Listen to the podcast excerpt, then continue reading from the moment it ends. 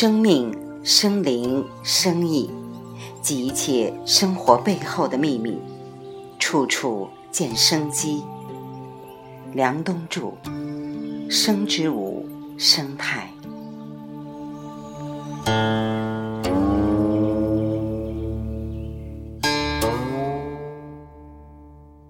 我常常想，如果我们站在更高的维度来看的话。有可能突然会发现，这个地球上所有的石油、所有的煤、所有的燃烧带来的热量，这个模式会一夜之间被颠覆。那个时候，地球就进入一个新的能源体系时期。为什么最近这个石油一直在往下降？一桶石油甚至会便宜到了比一桶。农夫山泉还要便宜的地步，更不要说跟依云矿泉水比了。所以有一种世界观认为，我们的身体是由物质构成的，我们的能量也跟物质有关，所以我们就要去吃很多的这个维生素、那种营养素、某种蛋白质，来补充我们身体所需要的能量。好像我们都是这么长大的，好像也有道理。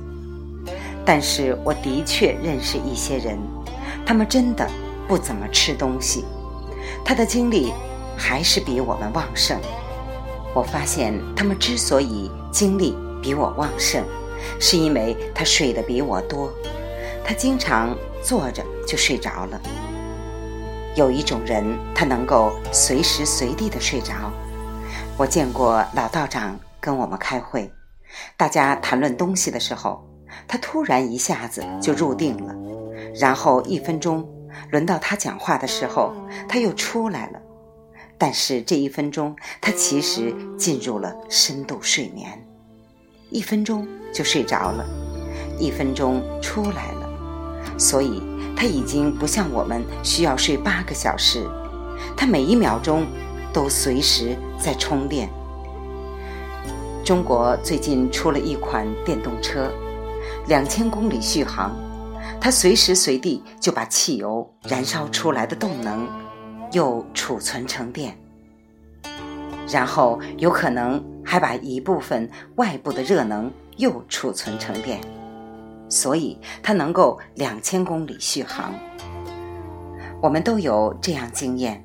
有一些充电器充苹果手机，插半天都充不满；但有的充电器插一会儿就全充满了。我相信所谓的修炼，或者道家和佛家里面有一种方法，就是找到了这一种方式，让我们以最快的速度、最短的时间进入那个能量快速充电模式。所以，他就不需要睡很多觉。他也不需要吃很多东西，他吃进去的每一样东西都被消化掉了，都不是垃圾。我们的身体吃进去很多的食物，其实只是用来给那些管理身体的系统使用，而不是身体本身需要。所以过一段时间，政府就需要精兵简政，就是这个道理。它需要减少能量的消耗。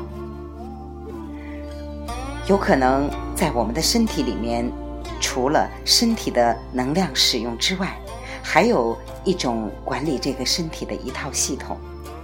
这个系统本来和身体所需要的能量系统之间是有一个合理的比例关系，但是后来这个管理系统变得很大，而我们吃进去的食物大部分只是喂饱了那一套东西。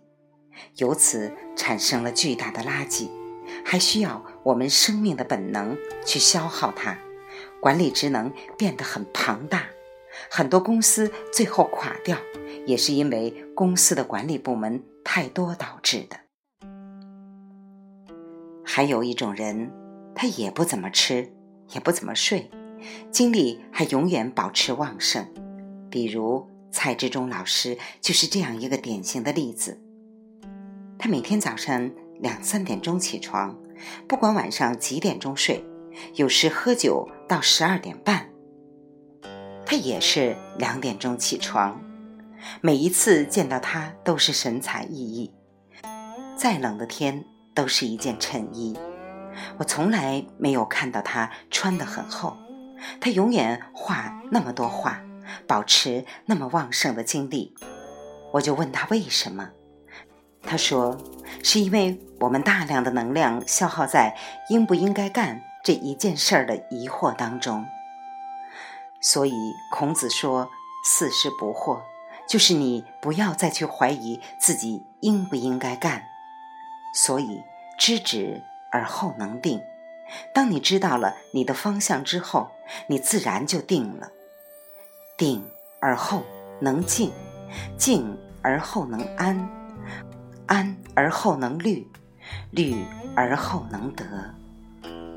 我现在知道，原来儒家里面也是有修行法门的。我感觉《大学》是一个非常王道的修行法门，而且讲的全是心法。全都是确定了一个坚定的人生目标，然后心无杂念，专注于把这一件事情做好。我为什么说这个事情跟身体的健康很有关系？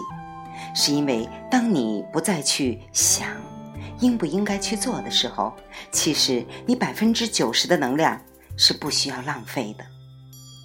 我曾经写过一篇小东西。就是说，如果你现在想一想，你八十岁的时候你想怎么活，然后倒推到现在，你会发现现在绝大部分做的事情都是没有意义的。生态是一个万物并举的过程，那是一个自我平衡的机制，但是。一个机制自我平衡的过程当中，需不需要有一个发展的主线？这其实是许多人一直在讨论的一个问题。有一种观点认为，我们就应该让他们自生自灭、自我平衡、自我约束、自我涌现。另外一种观点认为，这恰好是一种伤的状态。它是自我懈怠的，而生命是反着的，是一个负伤的过程。生命是什么？我们的身体都来自于尘土，是什么东西把我们从泥土里来的各种物质，包括各种蛋白质、各种氨基酸、各种矿物质，组合成了一个有方向？有规则、有节律的生命运动轨迹。我以前相信的是我们不对生命进行干预，但是最近这一段时间，我的生命观开始改变了。我认为就是要在这一系列的散乱的过程当中，要拎起一个生命的主张。这个生命的主张是有意义的，虽然它不是一个实体。它只是一个主张和方向，但就是因为有了这个主张和方向，所以它可以把散乱的、不相干的、周遭的各种元素拎成一个有意义、有故事、具有方向性的生命过程。而这一种从散乱到有序的过程，就是生命的过程。从有序到散乱的过程。就是死亡的过程，所以很多人都说，我们面对大自然的最好的方法就是无为，就是什么都不要做。但我认为这是一种片面的理解的无为，这不一定是唯一的方法，有可能是我们致力于要让地球的环境更好，它也有可能达成一种美好的状态。我给大家举一个例子。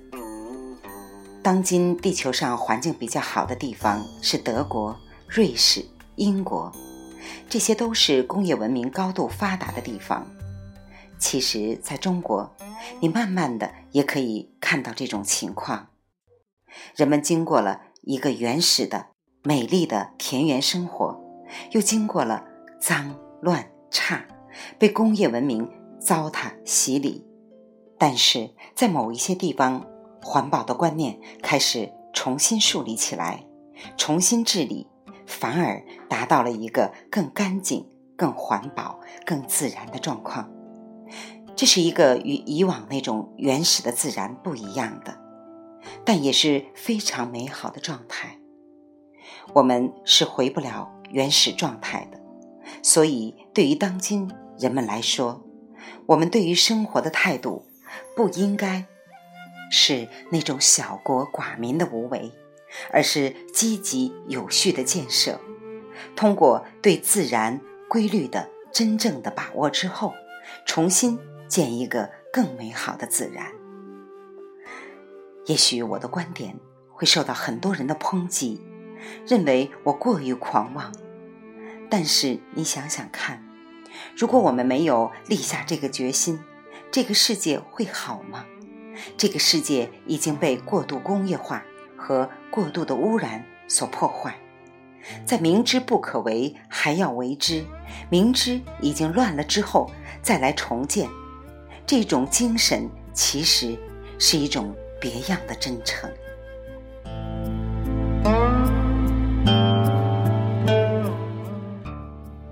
就像我在前面讲的三重境界，从欲望到出离，到追求自然，到离群寡居，又到重新入世，以一种无论结果怎么样，但是仍然很真诚去努力的心态去做出努力。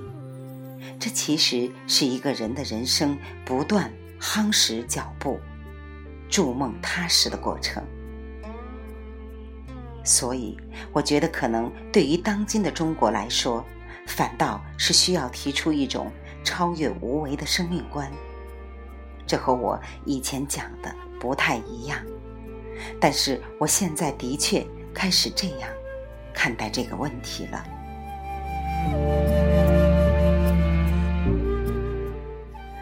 未完待续，请关注梁冬处处见生机。下一季，生之六生意，来自清音儿语子清分享，欢迎订阅收听。